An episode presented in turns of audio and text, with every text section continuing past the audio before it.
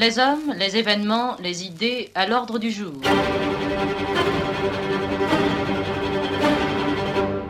La prison du Temple, 1792-1795, l'épreuve de la famille royale.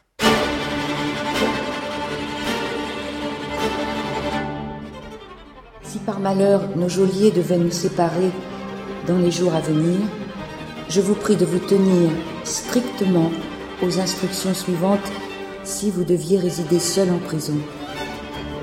Ne laissez jamais quiconque entrer sans que vous soyez totalement vêtu de votre robe et de votre châle. Ne faites pas attendre vos gardiens pour ne pas exciter leur animosité contre vous. Dès que leurs pas se font entendre, vous devez vous tenir prête à les recevoir. Faites de l'exercice une heure par jour dans la pièce. Faites votre lit tous les matins pour ne plus jamais vous y allonger de la journée. Restez assise sur une chaise et pas sur le lit. Lisez à haute voix.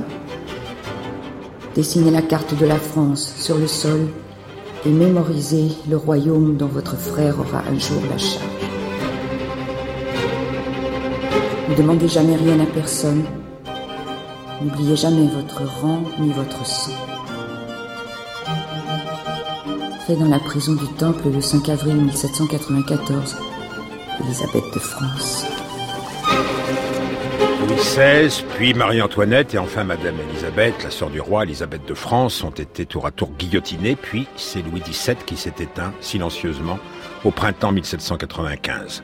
Seule des captives du Temple survivra la fille aînée Marie-Thérèse, qu'un échange avec l'Autriche libérera et qu'on verra réapparaître à Bâle, fantôme de 17 ans, de noir vêtu. On ne compte pas les récits qui prétendent narrer la survie de Louis XVII. Évadé, caché, il est partout et nulle part. Son sort a fait rêver des Français de toute origine. En revanche, le récit de la captivité de la famille n'est pas partagé également. L'école républicaine ne s'y attarde pas, la télévision et le cinéma ne s'y risquent guère. En revanche, le souvenir du temple est farouchement gardé par une communauté de sensibilité restée fidèle. Il passe par des images et des témoignages écrits qui se sont multipliés à partir de la Restauration. Par des reliques aussi. Dans le film de Scheller, Un peuple et son roi, on voit un spectateur de l'exécution du 21 janvier recueillir dans son mouchoir le sang de Louis XVI. On imagine quelle circulation connaîtra l'objet. C'est ainsi, il ne suffit pas de nommer les Bourbons capets pour qu'ils disparaissent de l'horizon imaginaire des Français. Une monarchie, quand elle tombe du haut des siècles, survit dans les mémoires. Certaines tombes ne se referment pas aisément. On pourrait prolonger à l'infini les formules de Chateaubriand. Il est sûr en tout cas que le sort réservé à la famille royale n'a pas témoigné en faveur de l'exemplarité de la Révolution, mais plutôt de la dignité des victimes. Il prouve aussi l'utilité du martyr. Le comportement des prisonniers du Temple a davantage servi la survivance de l'idée monarchique que les déclarations rétrogrades et les complots avortés des émigrés. La marche de l'histoire. Jean Lebrun sur France Inter.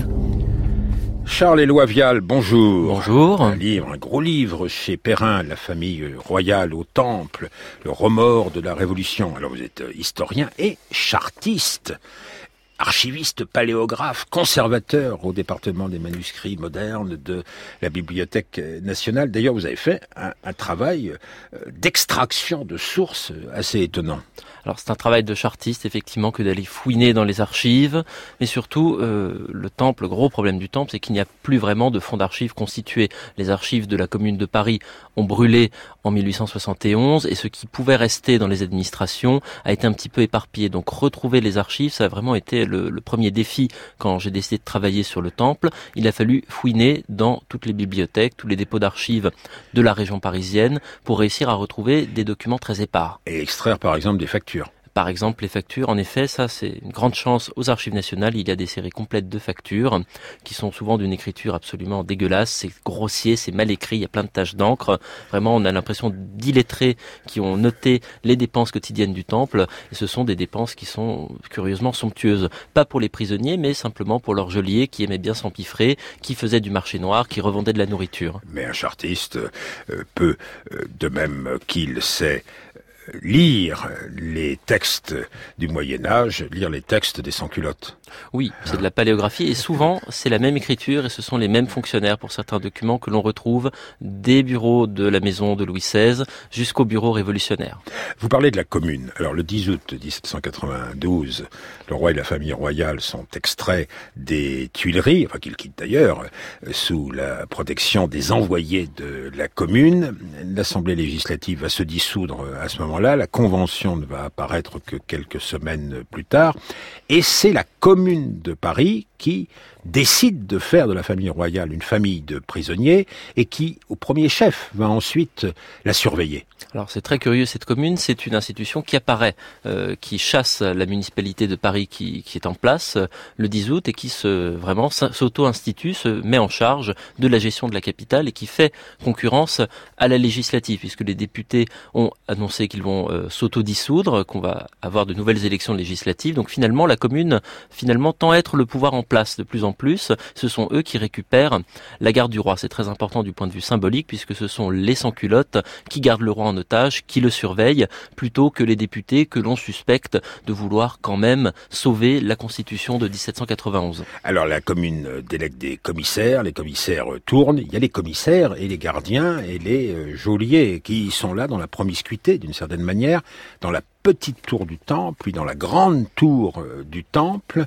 pour surveiller la famille. Le temple, alors c'est où le temple demande Michel Béziquian de l'autre côté de la euh, vitre, notre technicien, il habite rue du Temple. Eh bien, vous avez le, le square euh, du Temple, vous avez la mairie du 3e arrondissement et la tour se situait précisément au niveau du passage piéton qui permet de traverser pour aller de la mairie du 3e jusqu'au euh, square du Temple. Vous avez le tracé. Anne Hidalgo vient ce soir au téléphone sonne, on, on, cherche où mettre la mairie commune du 1er, 2e, 3e, 4e arrondissement réunis, ce serait pas mal à l'emplacement de la prison du roi. En tout cas, ça pourrait lui plaire. Oui, je, je pense que ça, ça, ça va l'intéresser. Nous sommes ici au premier jour. Euh, les proches ont été euh, écartés assez rapidement. Par exemple, Madame de Tourzel, la gouvernante des enfants du roi, et la princesse de Lamballe. Euh, guettez les, les questions du petit Louis XVI dans un téléfilm de Guy André Lefranc qui s'appelle Le fléau des Français, est-ce de Marie-Antoinette qu'il s'agit? On entend plutôt le roi d'ailleurs que la reine tenter de répondre aux interrogations du petit dauphin.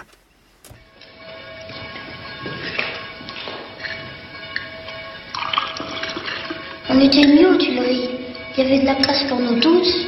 Le jardin était plus grand. Mais au temple, nous sommes à l'abri des méchants hommes et des méchantes femmes qui font peur à votre maman. Moi, elles ne me font pas peur. C'est seulement quand je rêve d'eux la nuit. Pourquoi n'est-on pas allé se promener dans le jardin ce matin? Parce que les soldats pas voulu. Mais papa est le roi. Les soldats doivent l'obéir. Les soldats m'ont dit qu'il faisait trop frais pour se promener. J'ai pensé qu'ils avaient raison. Est-ce que Madame de Tourzel va bientôt revenir? Bien sûr. Avec la princesse Certainement. Madame de Tourzel et Madame de Lamballe reviendront toutes les deux, dès que les ouvriers auront fini de préparer leur appartement.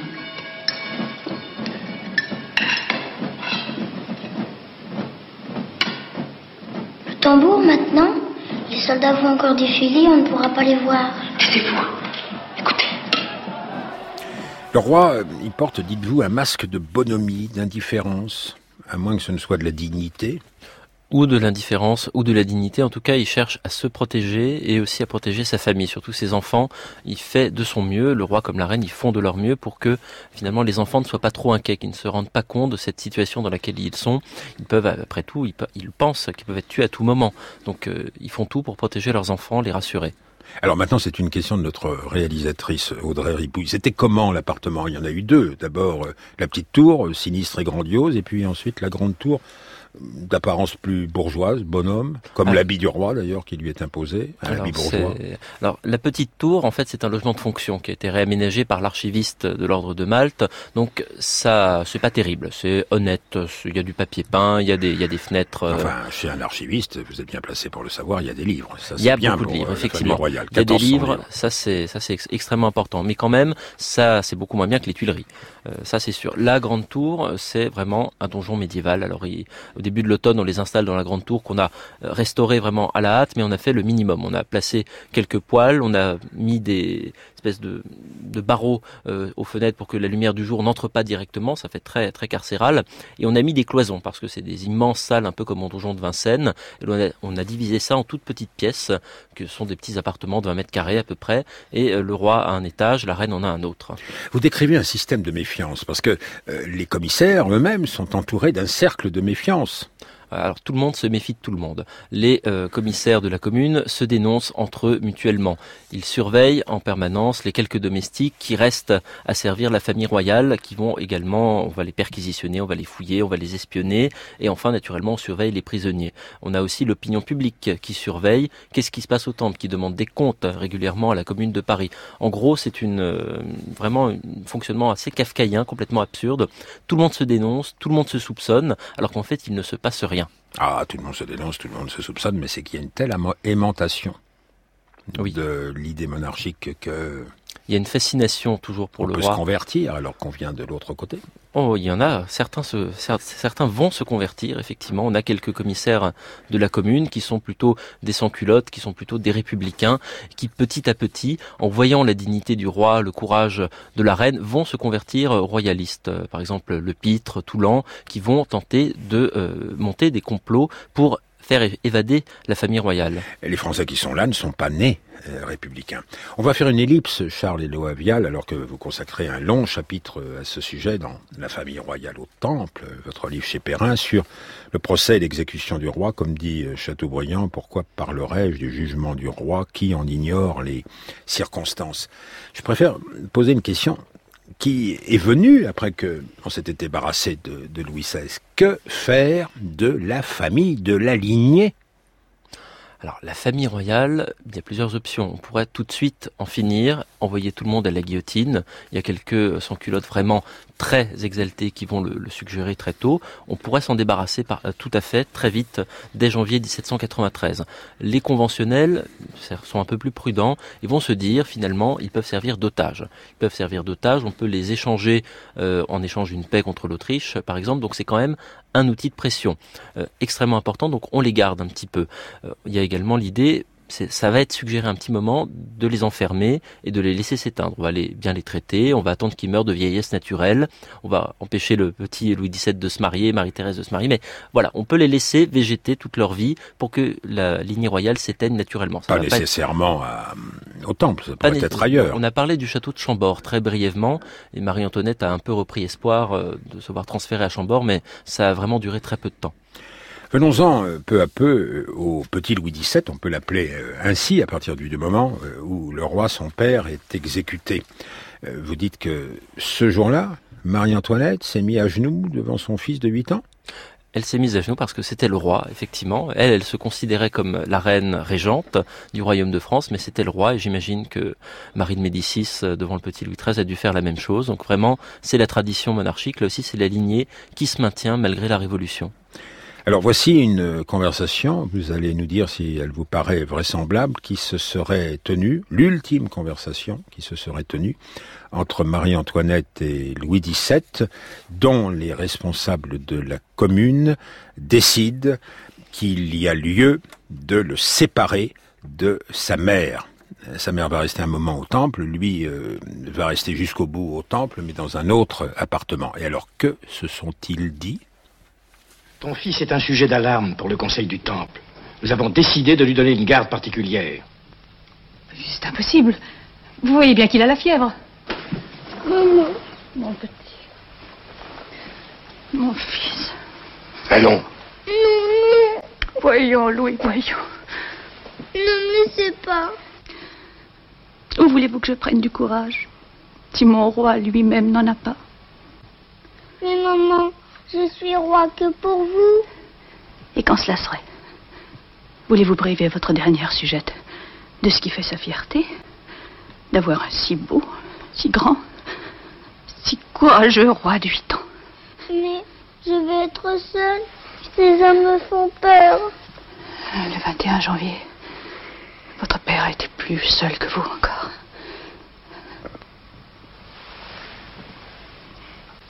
C'est bon, maman.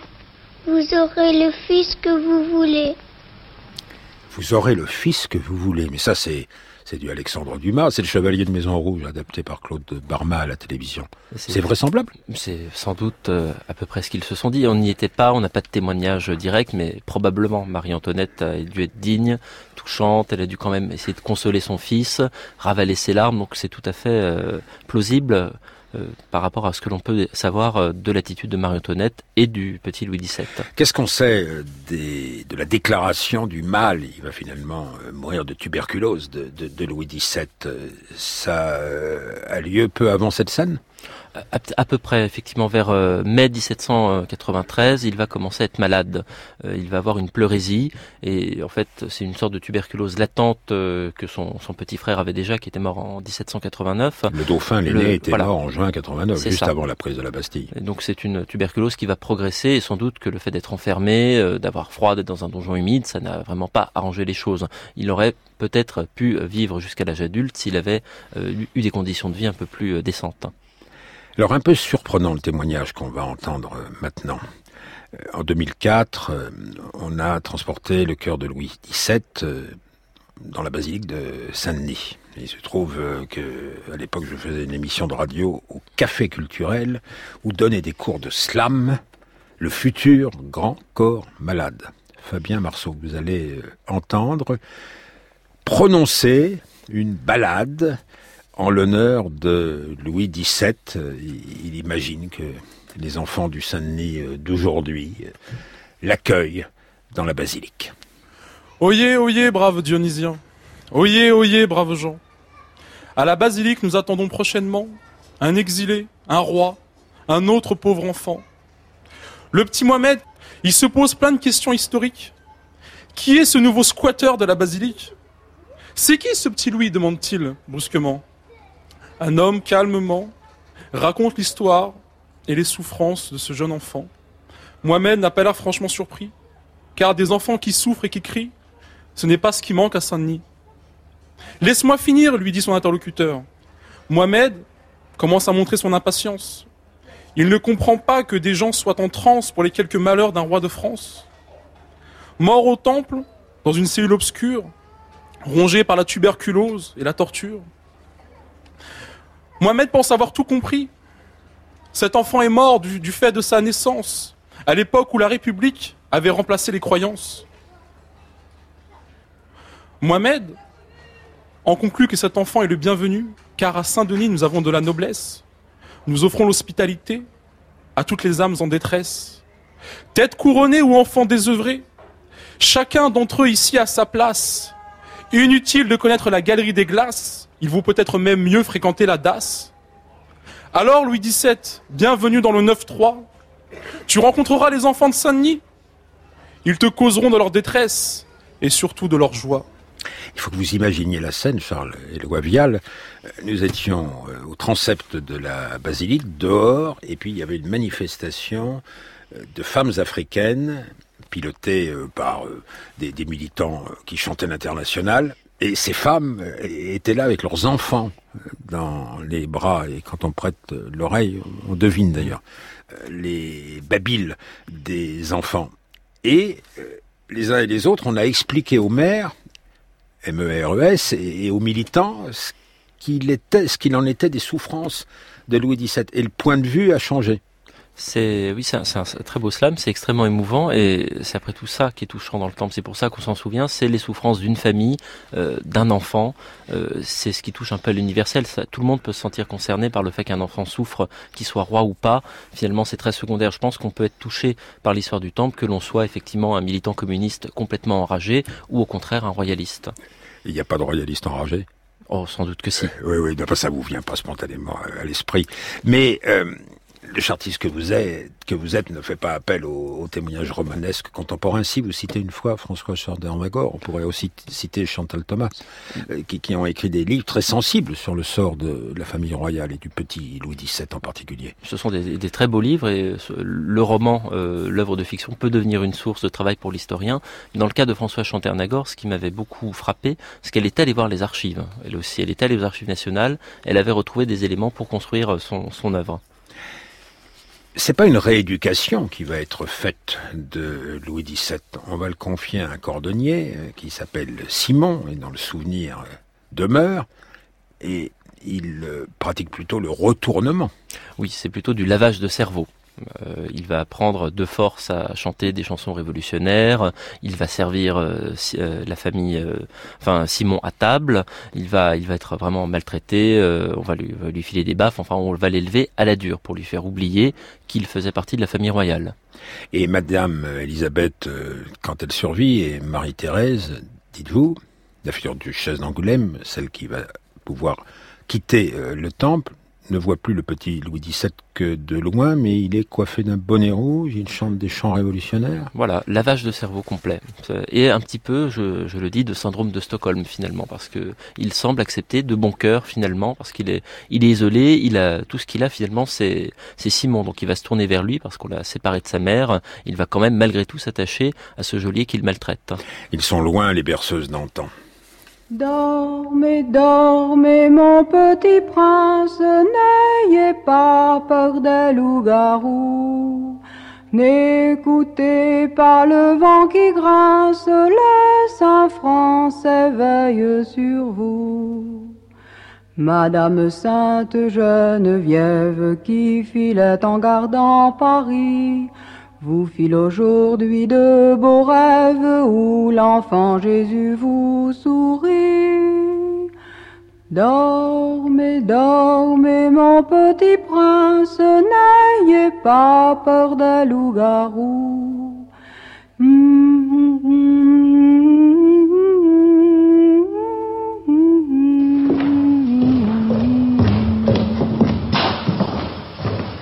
Oh, Capère, avec toi. Oh, Capère, avec toi. Monsieur Simon, c'est indigne. Oh, monsieur Simon, qu'est-ce qu'il y a?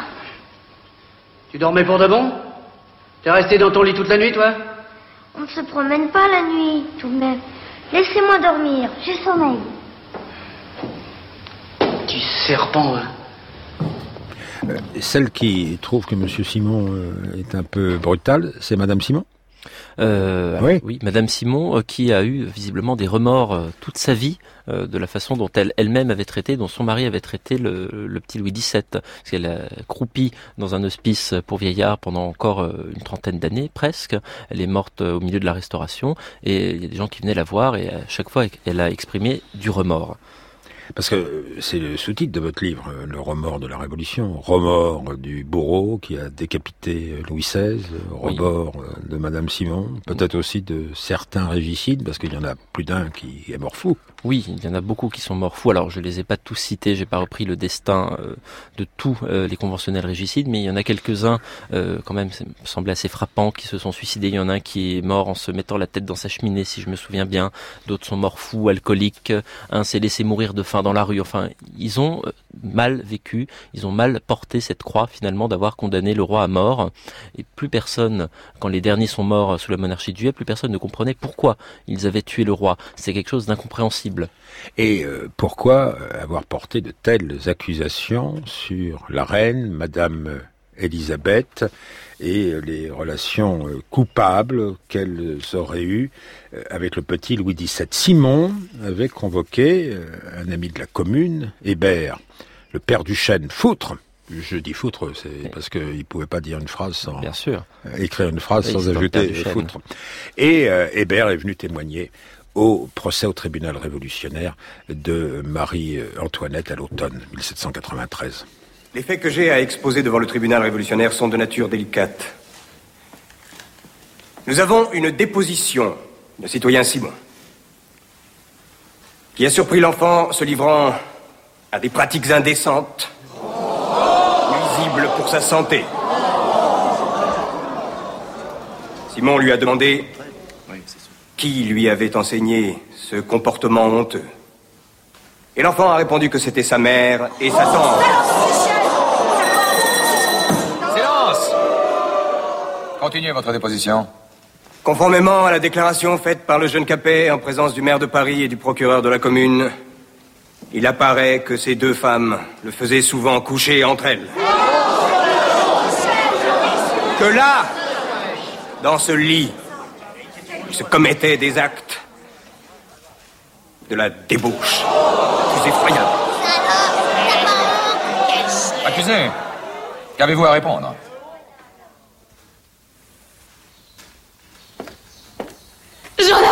Toutes les mères qui sont présentes ici.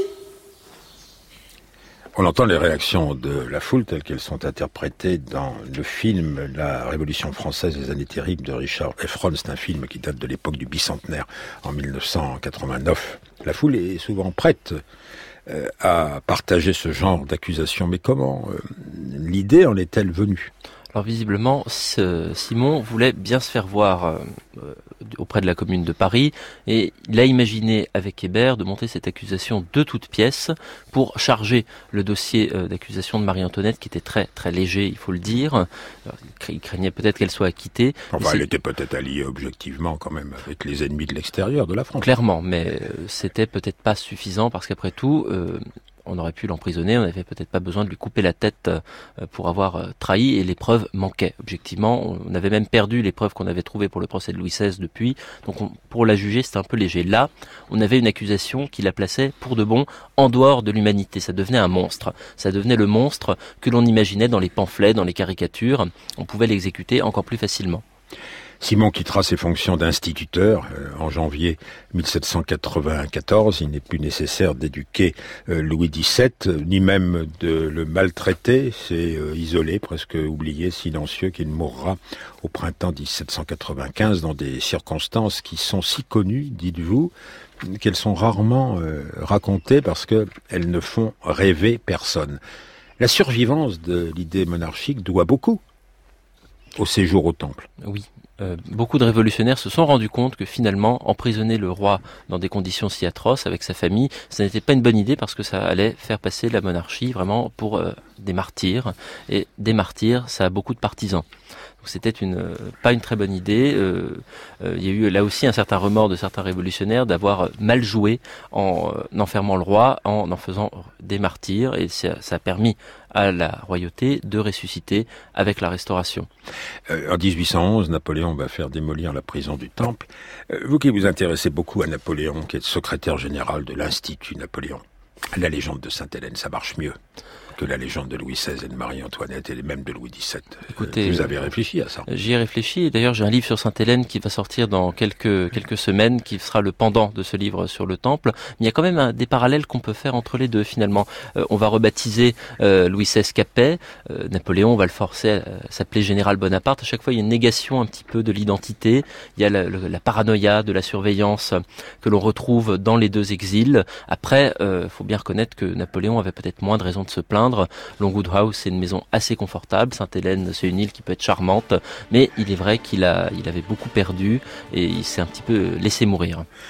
Donc demain, le film de Pierre Scheller, euh, à travers le regard de Guillaume Mazon, sera sur la même question, celle de la représentation dans la longue durée de la Révolution. Votre euh, livre aux éditions Perrin, La famille royale au Temple. J'ai cité Audrey Ripoux, j'ai cité Michel Béziquian, il faut citer Olivier Ségura qui a préparé cette émission.